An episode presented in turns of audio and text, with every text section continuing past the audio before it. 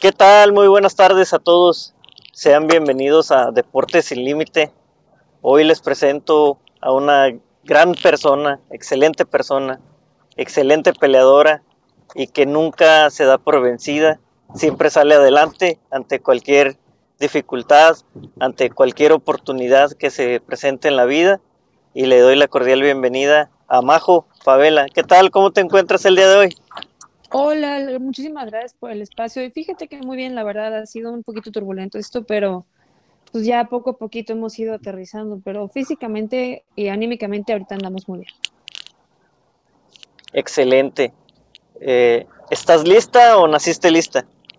Nací lista. Excelente, esa es la actitud. Y cuéntanos, ¿cómo es que llega a tu vida el deporte? ¿Por qué te llama la atención? Pues la verdad es que siempre he hecho mucho deporte desde chiquita. Jugué tenis, hice baloncesto, fui porrista. Y en su momento como que le intenté la equitación. Pero lo que son las artes marciales mixtas, la verdad fue un deporte que pues, llegué por casualidad. Ahí te va. Eh, yo, tuve, yo estuve en una relación en la que me golpearon. Y este y un día pues encontró gimnasio con lo, con lo que decía artes marciales mixtas y yo no quería volver a tener, volver a tener esa sensación de vulnerabilidad que tuve en ese momento, ¿no? Que no sabía yo ni cómo defenderme ni qué hacer. Literalmente fue al piso y a llorar.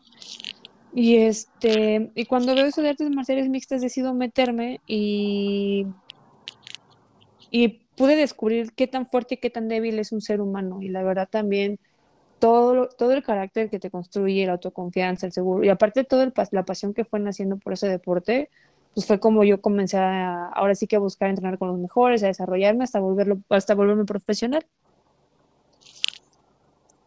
¿Qué, qué pasaba por tu mente en esa situación? Eh, ¿Caías en, en, cuenta? ¿Te ganaba otra, otro ambiente? ¿O, o, qué, qué, sentías más allá de decir, sabes qué, qué está pasando? ¿Cómo lo voy a resolver? Y encuentras en las artes marciales mixtas esa salida y ese camino de respeto hacia ti misma. Si no existía en, ese entonces, por otra parte, eh, hacia ti lo, lo buscaste y, mira, mira hasta dónde has llegado y lo que te falta todavía. Claro, pues eh, más que nada en la situación, pues obviamente una situación de vulnerabilidad enorme, porque una como mujer a veces piensas como, ay, ¿cómo es posible que las otras mujeres se dejen golpear? Si a mí me levantan la mano, se les seca la mano, o sea, pero te das cuenta que de repente primero hay un, maltrato psicológico previo que cuando menos te das cuenta ya terminaron de una manera en la que hay un punto en el que incluso la agresión física te llegan a convencer que es tu culpa. Entonces, más que nada era, el, era mi culpa y el miedo a, es un tipo muy grande, es un tipo que sabe pelear, es un tipo que es agresivo y ya me pegó, ¿no? O sea, ¿qué puedo hacer? Es un miedo muy, muy grande. Porque aparte sabes que por muy gallito o mucho carácter que uno tenga, pues la, en, en, en las circunstancias y en el porcentaje tienes todas las de perder. Entonces, las artes marciales mixtas a mí me ayudaron a recuperar esa autoestima y esa amor propio que yo tenía, pero por el supersuelo.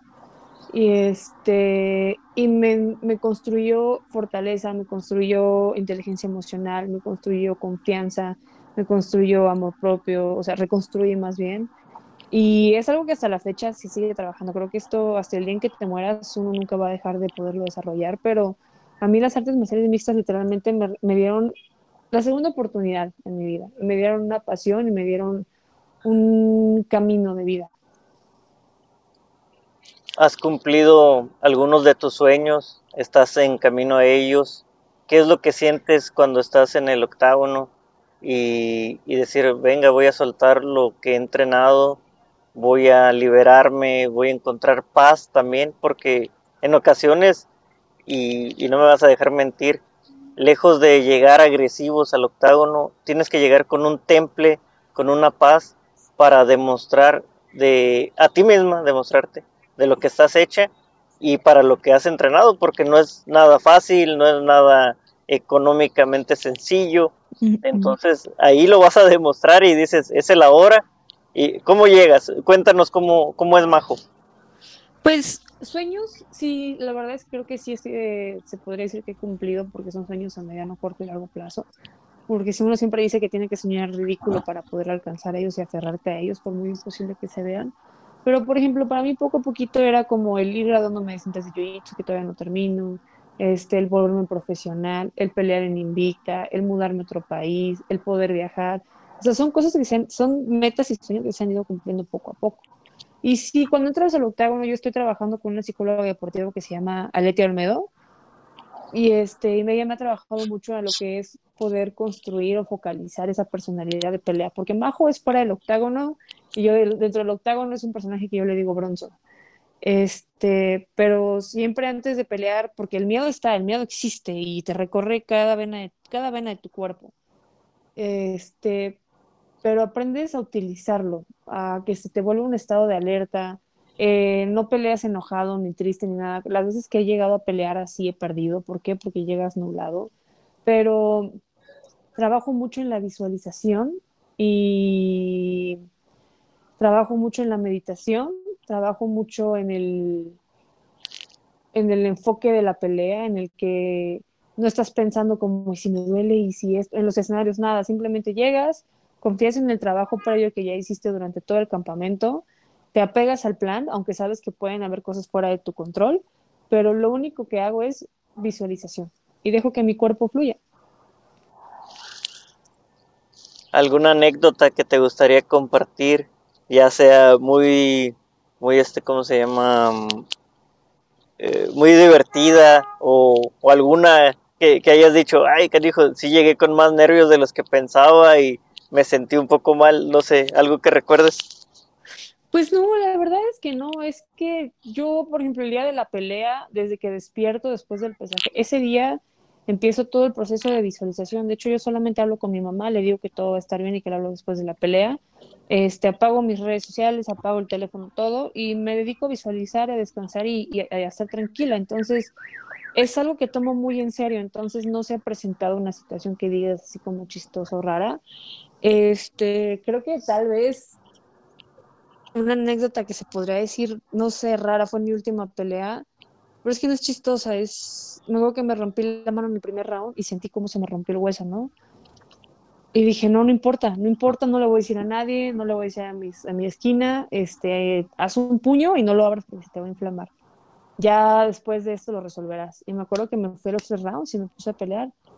Y este, y ese tipo de circunstancias, pero así como que digas, tan chistoso, fíjate que yo lo que es la semana de pelea y eso la tomo muy en serio, entonces trato de que todo sea como muy bajo control. Muy bien, te manejas en un perfil bajo, eso, eso muestra e, esa parte de tranquilidad, como bien lo mencionas, visualizar a, tus objetivos y que están bien trabajados y que no dejas que algo alrededor te pueda afectar en esos días previos. Eh, a lo contrario de otras personas que a lo mejor sienten esa emoción, esa vibra, eh, cada quien lo canaliza de distintas maneras y, lo, lo, hacen muy bien. Claro, pues obviamente ya después de la pelea te emocionas y pasa que cuando estás peleando la esquina te dijo algo y, y no recuerdas por qué, porque estás en otro estado mental. Este, pero sí, sí procuro que todo sea como que lo mayor controlado posible, que mantengan mi paz y mi estabilidad y nada me puede estresar de manera innecesaria. Y vamos a tocar este, esta situación, cómo enfrentas los retos, las dificultades, cómo logras salir adelante y si en algún momento has pensado en tirar la toalla. Te han... Ah, muchísimas veces, ¿eh? ¿Y cómo, cómo logras salir adelante? ¿Cómo le haces? Ah, me ha pasado muchas veces de que estás en, eh, perdón, enfrentando problemas de que pierdes, y obviamente tú traías otra mentalidad de que pues, voy a ganar o problemas con los managers o me lesiono mucho, problemas económicos grandes. ¿Por qué? Porque pues como es tanto entrenamiento no hay posibilidad de trabajar. Entonces, de que vives con 20 dólares al día, de que cómo pago la renta, de que no tengo para comer, de que tengo que limpiar casas, de que tengo que pasear perros, de que este, debes la mensualidad del gimnasio y, dices, tengo 30 años, se me está yendo el tren, ¿qué tal si quiero ser mamá? Y, o sea, muchas veces me ha pasado por la cabeza el, ya estuvo, o sea, ¿cuánto tiempo más, no? Y siempre recuerdo que, que es un momento de debilidad o que es un momento pues, de quiebre, porque así como en la vida y en todo, en todo lo va a haber, y siempre me digo, a ver, no, espérate, ya estás más acá que allá, no puedes tirar la toalla, o sea, tú te pusiste una línea de tiempo, no puedes de repente agarrar y rendirte. Y pues ya, o sea, sigo sobre la marcha. Sí, es, es verdad. Todo lo que gira alrededor y en ocasiones nada más eh, miramos lo, lo, último, ¿no? El, el, día del evento, la pelea, pero hay todo un trabajo por, por detrás y que, y que es ese apoyo de, de, las demás personas que pueden decir, sabes qué, yo te ayudo con esto, yo te ayudo con lo otro, este, quiero verte triunfar porque tienes muy buenos seguidores, muy buenos compañeros, tu familia que, que está ahí y que, que, no, te, no te dejan eh, avanzar sola y encuentras ese punto de equilibrio, ¿no? Haces la perspectiva y dices, es verdad, hasta dónde he llegado y hacia dónde voy a llegar porque voy a, a medio camino. Claro, y porque como dices tú, hay un equipo siempre grande de ti, tu familia, tus coaches, tus fans, este, tus amigos, que también dices, a ver, o sea, no puedo de repente agarrar y decir, ay, no, ya no quiero, y tirar la toalla. No creo que en la vida eh, nada debe de ser así, ¿no? O sea, ay, ya no me gustó ese trabajo, no, ya no quiero ay, no, ya no, ay, no, ya no quiero, ay, eso está difícil, no, ya no quiero. Creo que la vida siempre va a tener sus altas y bajas y uno tiene que enfrentar las cosas como vengan, ¿no? O sean muy duras o sean muy buenas, pero es la vida. Va a haber días buenos, malos y horribles. Y este, y pues sí, eh, hay días en los que te dicen, hay motivación, la motivación no siempre estás. Hay días, hay días que es meramente disciplina. Entonces uno tiene que enfocarse en las promesas que uno se hizo a sí mismo, respetar sus límites, respetarse a sí mismo, respetar tus sueños y seguir adelante y pelearlos con uñas y dientes, porque si fuera fácil cualquiera sería campeón. Sí, si fuera fácil todo el mundo lo haría. Exactamente. como dice la canción, parece fácil, pero no. Exacto. ¿Qué, qué sucede eh, cuando cuando dejas de disfrutar la vida, ¿qué mensaje te gustaría compartir para todos los que te apreciamos, te escuchamos y que en pues ocasiones se nos la pasamos comparándonos con alguien más, que queremos un carro, que queremos una casa, que queremos un trabajo, que queremos esto, que queremos lo otro, pero dejamos de apreciar lo que tenemos. Pues exactamente, o sea, la vida es un abrir y cerrar de ojos y este y el dicho que dicen por ahí de éramos felices pero no lo sabíamos es muy cierto, ¿no? Esos, esos pequeños placeres tan sencillos como de poderte comer lo que tú quieres, de levantarte al gimnasio y de entrenar como a ti te gusta, de salirte a correr, de X, ¿no? a poder hacer cualquier actividad que tú disfrutas, ya sea trabajo, te sea placer, sea lo que sea. Muchas veces estamos pensando con el mismo helado en la mano, con el mismo carro que te, que te acabas de comprar, entrenando lo que más te gusta decir, ay, es que no tengo pelea, ay, es que me gustaría esto, es que yo quiero ese sabor, ay, es que yo quiero tal carro. Y resulta que al día siguiente la, vida te puede quitar la oportunidad de hacer lo que más amas y como dicen por ahí, ¿no? Eras feliz y no lo sabías. ¿Por qué? Porque uno siempre está pensando en el lo que no tengo y el y sí. Entonces yo el consejo que les puedo dar es que al abrir los ojos den, las gracias, den las gracias por respirar, den las gracias por estar bien, den las gracias por un día más y, y levántense de su cama y hagan lo que tengan que hacer disfrutando el proceso, el resultado ya es un plus. Sí, gran mensaje y, es verdad. Eh, a veces nos peleamos con todo el mundo o, con nosotros mismos, ¿no? amanecemos de malas y le echas el carro al, al de enseguida, le decimos de groserías, hacemos cosas que, que no van con nuestra personalidad pero claro, y criticas al de al lado, y tienes prejuicio, y es que me vio feo, y es que pinche vieja, y es que hace 15 años me dijo, y es que no sé, no vale la pena. Creo que esto es algo que incluso te quita la paz a ti mismo, es, es algo necesario, creo que es un desperdicio de energía innecesaria, es un desgaste innecesario, y uno tiene que aprender a soltar y no estarse preocupando por pendejadas, ni por quién dijo, ni mucho menos. Uno tiene que enfocarse en crecer como persona, en alimentarse, en ser feliz. ¿Me escuchas? Sí. Ah, perdón, es que me había entrado una llamada, pero Este, el ser feliz por sí mismo, porque el día en que te mueras, tienes dos opciones, o vas a morir miserable o vas a morir pleno. Porque es la única verdad absoluta, nos vamos a morir. Sí, es, es, lo, es lo cierto, pero no hay que avanzar, ¿no? Es decir, llegado ese momento que, que es el principio y el fin, debemos disfrutar porque luego nos arrepentimos a lo largo de nuestra vida. Ah, cuando tenga 20 años voy a mejorar en esto. Cuando tenga ¿Y qué tal si no llegas a los 20? 40, así es. Y, después no, nos arrepentimos. Eh. Platícanos si, si te sientes, como tú te sientas, eh, qué está pasando en este momento, cómo lo afrontas y como te he comentado en distintas ocasiones, no estás sola. Aquí estamos para apoyar en lo que sea y, y platícanos cómo es tu, tu día a día, qué, qué, qué has sentido, en, que, que te haya mermado en la, en la parte emocional, lógicamente, pero Pues mira, ahorita lo es que es mi fuerte. día a día es de un cambio de 360 grados. Eh, lamentablemente el domingo pasado me diagnosticaron con linfoma de, Hodgkins, que es un tipo de cáncer en la sangre y en el sistema linfático, pero un poco más tranquilo, menos agresivo que la leucemia. Este, pero no deja de ser un cáncer.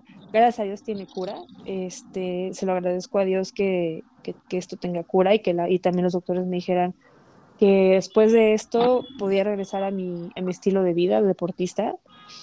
Y este, me ha sido muy difícil, ¿no? Porque literalmente tuve que pausar y dejar de lado todo. Literalmente de entrenar como atleta de alto rendimiento me, me, me dijeron que lo único que puedo hacer es caminar y no mucho porque me agito, porque lo que pasó es que l- yo estuve presentando problemas de salud en noviembre, ¿no? Que yo iba con doctores y me decían que era COVID, este, que tenía que reposar, tomar ibuprofeno, bla, bla, bla.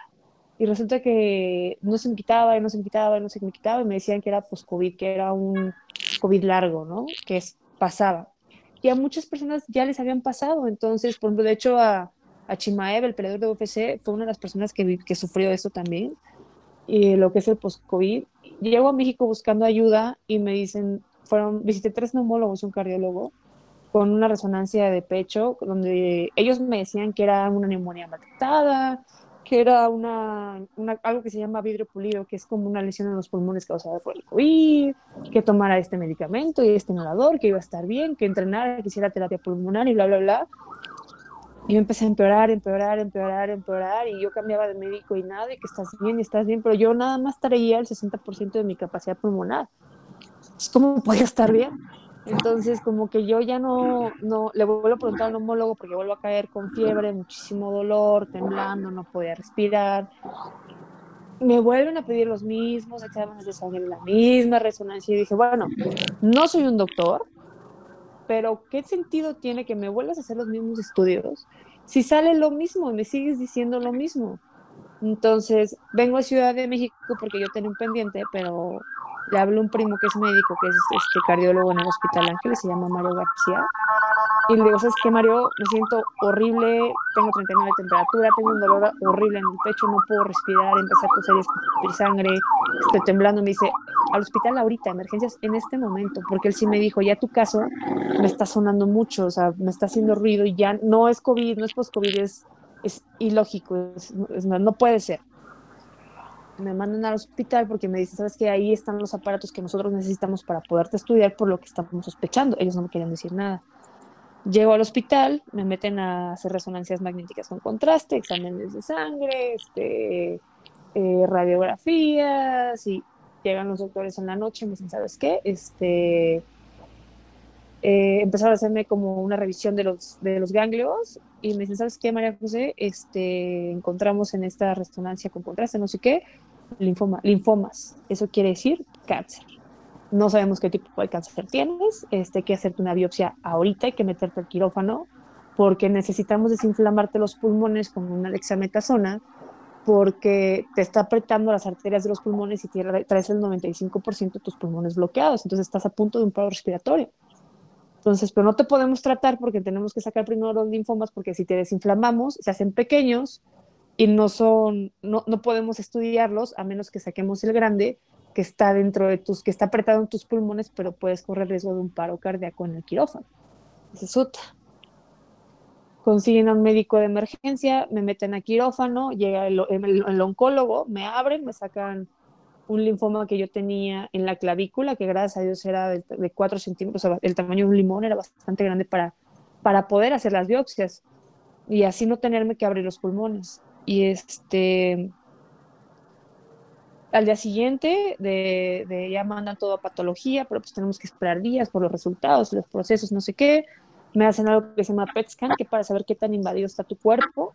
Y obviamente sale todo lleno de linfomas en el pecho, gracias a Dios no afectaron mi corazón, unos en el hígado, otro en la cadera, este, uno también del lado derecho del pecho. Este, y se me dicen, mira, ¿sabes qué? Pensamos que iba a estar más invadida, pero estás bien. O sea, te llamas estadio 4 porque tienes más, o sea, tienes un órgano afectado. Porque ah, también la médula salió, salió con, con células cancerígenas. Y este, me dicen, pero como es, o sea, corre por tu sangre, se llama sistemático, no es como el cáncer que, que, como el cáncer de mama, el cáncer de hígado, que se llaman cánceres sólidos, que eso sí hacen metástasis e infectan e invaden todo el cuerpo. Me dijo, el tuyo como siempre está corriendo, va inflamando los ganglios, pero no hace metástasis, gracias a Dios. Y este, y ya no, ya llegan los resultados de patología, me dicen que mi cáncer se llama linfoma de Hodgkins, que es un cáncer que tiene cura, pero que es un cáncer que pues, tiene un tratamiento de cura que es de un millón de pesos, porque yo no tengo seguro médico, porque en Estados Unidos, o sea, como peleador, solo tienes un seguro médico cuando estás dentro del octágono, fuera del octágono, que Dios te acompañe, ¿no? Y más cuando vives en otro país, cuando no tienes los medios para pagar un seguro, porque tienes que pagar el seguro de carro, pagar un cuarto que te cuesta 500 dólares, que pues es un departamento aquí en México, tienes que buscar cómo comer, la gasolina más la inflación que hay en Estados Unidos es brutal, entonces ni cómo pagar un seguro médico. Entonces, pues ya aquí es donde yo solicito ayuda para poder salir adelante, porque en esto era mi mamá, mis hermanos y yo, o sea, a mí me agarraron con 1.500 pesos en la cartera, así me agarró el cáncer y con mi mamá con 5.000 pesos también y mi hermano igual, o sea, nos agarró horrible. Entonces aquí es donde yo le pido a Cintia que si me, por favor me puede ayudar a, abrir un GoFundMe porque aparte yo estaba grave en el hospital, ¿no? Porque no podía, estaban tratando de desinflamarme los pulmones. Este, me muevo como por donde más pueda, pues mis amigos, gracias a Dios que conocí en el PI, en Extreme Couture, la gente que me sigue de México, pues gracias a Dios esto se empezó a viralizar. Y este, hemos pues, salido poquito a poquito adelante, pero pues ya tuve mi primera quimioterapia.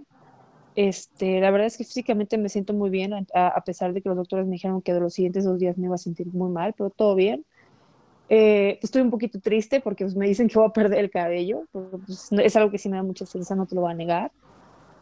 Y emocionalmente a mí lo que es el mundo de las artes marciales me ha estado ayudando mucho, porque como te comenté hace rato, he trabajado mucho la parte mental, la parte de inteligencia emocional, la parte del el aquí y el ahora.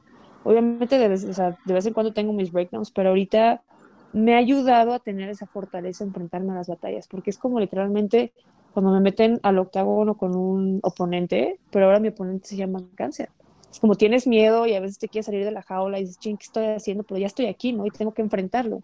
Haz de cuenta que es el mismo sentimiento. Ahorita yo, mi mindset es como si yo estuviera en campamento de pelea. Y, gracias a Dios lo, lo vas a lograr. Y, y sí, sí, es esa nueva pelea, ese, esa preparación que, que has venido trabajando eh, es verdad, los tiempos de Dios son perfectos, eh, las cosas suceden por algo, todo pasa por algo en la vida y no lo entendemos hasta este momento.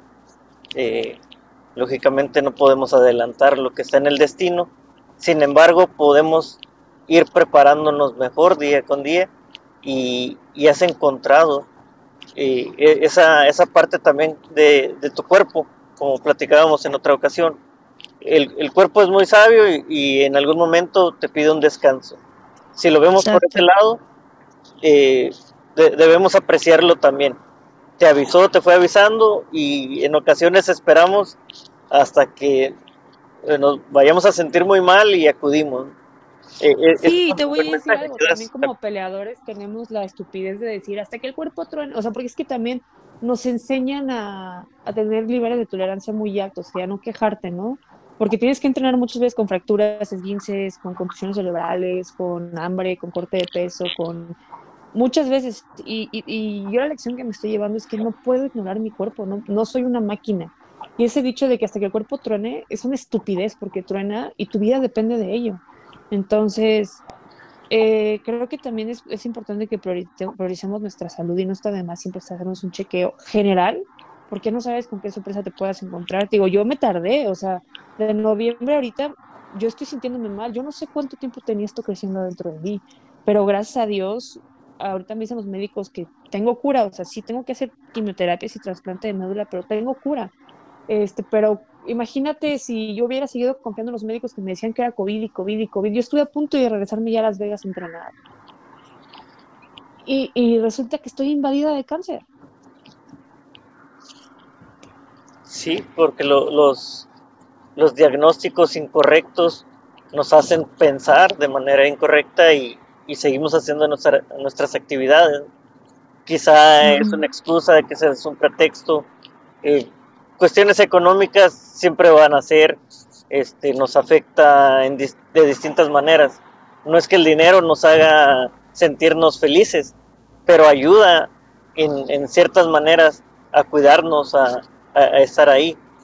Entonces, como, como dices, hasta que el cuerpo aguante, nos van enseñando, nos van mostrando, tú no te rajes, eh, el mexicano nunca se raja, y empezamos a tener ciertas cosas, comentarios, este, frases de los mismos entrenadores, hablo en general, ¿verdad?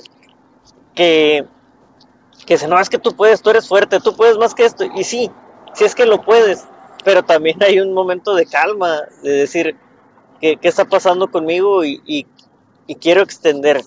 Y, y, eso es un mensaje muy importante para todos, eh, y es, es, de lo que trata este programa, que, que podamos cuidarnos a partir de ya, no esperar al mañana y que vas a salir adelante. Ahora va, a cambiar, no, gracias a ti, ahora va a cambiar tu giro. Quizá ya no vas a estar ahí peleando, pero ¿por qué no empiezas a explotar otras maneras de disfrutarlo también sin alejarte del deporte? En el momento ah, no, Mira, yo voy a regresar a pelear, esta, yo, o sea, yo voy a regresar a pelear y eso lo tengo muy bien claro. Sé que ahorita me toca tomarme un descanso obligatorio de unos seis meses, espero en Dios. Y este, porque así me gusta pensar, ¿no? Y ahorita, por ejemplo, yo lo que quiero es estudiar, porque también sé que, la carrera deportiva en un momento se va a acabar, pero tengo una amiga que se llama Claudia Gadela que trabaja en el PI de UFC y le pregunto, oye Claudia, porque ella es ejecutiva de UFC en el desarrollo de atletas, ¿qué, qué estudiaste tú o qué, qué, qué certificaciones has tomado tú porque a mí me gustaría en un futuro seguir dentro del ambiente, dentro del medio, pero también estar preparada, porque también es un deporte muy incierto, que es all-in y no, no, te aseguro nada, ¿no? O ahorita es cáncer, mañana puede ser la rodilla, pues, no sé. Ojalá y Dios no quiera y ojalá Dios me dé vida para poder terminar de cumplir mis metas, pero, este, ¿cómo se llama? Eh, ay, se me fue el nombre. Pero te digo, o sea, yo, yo no quito el dedo del renglón de, de que yo, o sea, voy a cumplir mis, mis metas. Eso sí, la perspectiva va cambiando, o sea, yo ya voy a disfrutar el proceso desde ahorita, desde que abro los ojos. Yo le agradezco a Dios por estar viva y quiero, o sea, quiero mejorar el portugués que estoy aprendiendo, o sea, muchas cosas más que también puedo crecer como persona y, y más adelante continuar con, con lo que he estado construyendo. Mira, quizá no, no sea mucho lo que, lo que puedo ofrecer, pero es de corazón y el día que tú te sientas que, que se puede, aquí está este espacio para que platiques con tus amigos, con tus amigas, que, que puedas abrir otros, otros espacios para ti en el que puedas generar eh, es, ese, ese recurso. Te digo, a lo mejor no es mucho, pero de algo, de algo puede aportar y, créeme, te va a hacer sentir mucho mejor.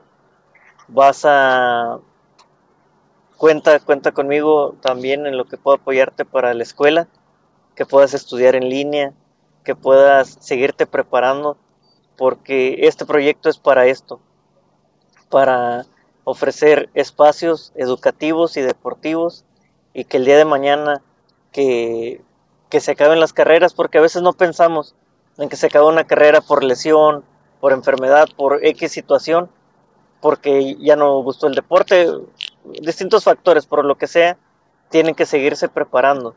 Y la escuela y el deporte es una combinación enorme que te va a abrir muchísimas puertas. Ya te las está abriendo, pero vas a llegar y se van a abrir mucho más. Y, en esos seis meses, primero Dios, vas a regresar con todo, vas a regresar mucho mejor que antes, más fuerte en todos, todos los panoramas. Y, te reitero, aquí está este espacio para ti las veces que sean necesarias. Ah, muchísimas gracias, te lo agradezco, de verdad es que a mí me gustaría mucho pues compartir lo que es mi historia y, y si puedo dejar un pedacito de, mi experiencia que a alguien le sirva y se identifique, yo más que feliz. Felices nosotros por saber que, que llegaste justo a tiempo para, para poder salvarte, esa es la realidad y como tú lo comentas, es, y que gracias a Dios está otra oportunidad más y que la vas a aprovechar demasiado bien. No dudo capacidades en lo que vas a aprender, te gustan muchas cosas y las vas a explotar como no tienes idea en, el, en ese proceso. Eh, como Muchas gracias. Lo has trabajado, tu portugués es muy bueno y va a mejorar y vas a empezar a abrir aquí, vas a empezar a abrir acá, vas a empezar a abrir de este lado y, y si en algo puedo aportar, sea mínimo, sea mucho, eh, yo siempre digo, la cantidad no importa, la calidad sí. Entonces, cuentas, cuentas conmigo y, y, aquí estamos para, para ayudarte. ¿Algún mensaje que tengas para tu familia, amigos, a todas las personas que, que han estado ahí y que a lo mejor no te esperabas que, que dijeran, oye, me, me están apoyando y, y, un poquito más allá, porque me quieren ver feliz, porque me quieren ver en el ring, porque me quieren ver aquí, me quieren ver allá. De los comentarios que he leído, todos van encaminados a eso, que te admiran, que te quieren, que te aman y que desean seguirte mirando toda la vida. Claro, quiero, quiero agradecer a mi familia, la verdad, y de hecho también a mi familia de la parte de García, que eh, no teníamos nada de relación y después de esta situación como que se empezó a formar una relación entre nosotros, que es la parte de mi papá. Este, estoy muy agradecida a los doctores, al doctor Mario García, al doctor Alejandro García, a la doctora Sofi, que fueron los que descubrieron todo esto. Este, quiero agradecerle a, todo, a todos los roosters de peleadores que me han estado apoyando, a mis coaches, a todos los fans y a todas las personas de México, incluso hubo amistades viejas que yo hace más de una década no, no hablábamos y, y volvieron a aparecer. Es que es, es demasiada gente a la que tengo que agradecer por todo lo que están haciendo por mí. Y hay, hay personas por ahí, ángeles que tengo por ahí, que, que también han aparecido para ayudarme en este proceso y, y en poder abrirme las puertas para poder seguir luchando y poder, poder llevar mi tratamiento adelante. Muchas gracias a todos por, por poner ese granito de arena. Aquí no importa la, la cantidad y sé que lo han hecho de corazón sea poquito, sea mucho, todo suma y entre tantas personas eh, se agradece, se agradece ese, ese apoyo y que siempre están ahí. Te quiero agradecer y te quiero invitar a la próxima vez y las que sean necesarias, que estés aquí, que lo disfrutes, que te diviertas y, y, estar, estar contigo, este, apoyándote y si gustas compartirnos cómo va tu día a día, que cada, cada vez será mejor. Muchas gracias y cuídate mucho. Ay, muchísimas gracias por todo y vas a ver que sí, este, las cosas se van a ir dando bien.